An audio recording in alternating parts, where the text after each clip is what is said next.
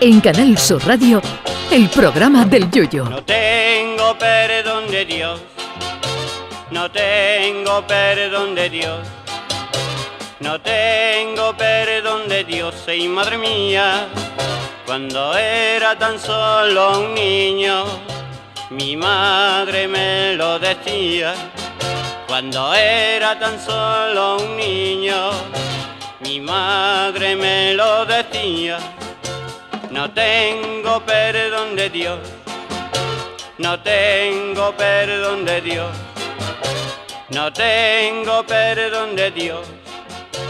Perdóneme usted, madre mía. Dice un viejo dicho eso de renovarse o morir, y una de las actividades que ha tenido que sumirse permanentemente en este constante proceso de renovación son los cines. Primero fueron las butacas, que pasaron de ser auténticos instrumentos de tortura medieval usados por la Inquisición a maravillas de la comodidad, reclinables y donde lo más complicado es acabar la película sin dormirse. Luego el sonido, que pasó del piano, del cine mudo, a los altavoces antiguos que sonaban como una lata, y de ahí al Dolby Surround en 3D que parece que tienes a Chewbacca en el asiento de atrás echándote el eructo en la nuca.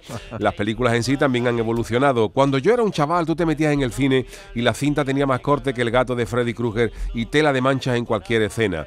Hoy con las copias digitales las películas están perfectas y con una calidad increíble. En lo que a picar algo dentro de la sala se refiere, también se ha evolucionado, aunque no siempre para mejor.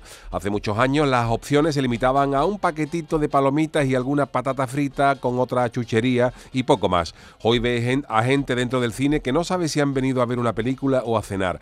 Ya hay salas incluso que te sirven un menú en determinado momento de la película. Yo en Cádiz hace muchos años vi entrando en el cine nuevo, lo vi en la puerta, un cine X porque yo no entraba a ver esas cosas, a una pareja que acudía a ver la susodicha película de pelo, con ella embarazada, portando el caballero una caja de una pizza familiar. Ole, pero la vuelta de tuerca definitiva la ha dado un cine de Londres que ha lanzado una experiencia llamada Taste Films, que consiste en ir disfrutando durante la proyección de la misma comida que va apareciendo en la pantalla. A los espectadores se les va entregando los platos según y cuando aparecen en pantalla, por lo que nada más sentarte se dispensa el menú y el minuto exacto en el que te van a salir cada plato.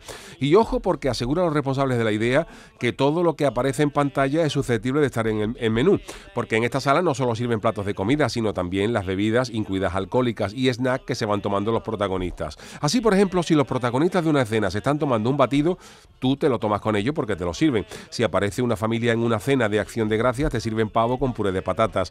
Así que comes dependiendo de las películas que estás viendo, por lo que yo me abstendría muy mucho de meterme ahí a ver una película de Nacho Vidal, por ejemplo, aunque para gustos los colores. Porque claro, no es lo mismo meterte a ver Ratatouille o Charlie, la fábrica de chocolate o El Guateque de Peter Sellers que meterte a ver Indiana Jones y el templo maldito que ponían sorbete de sesos de mono y sopa con ojo o meterte a ver El exorcista con esa niña emulando al niño del chiste de los garbanzos de Paco Gandía mientras te sirven unas sopitas de verduras que se la va a tomar la hermana mayor del cocinero.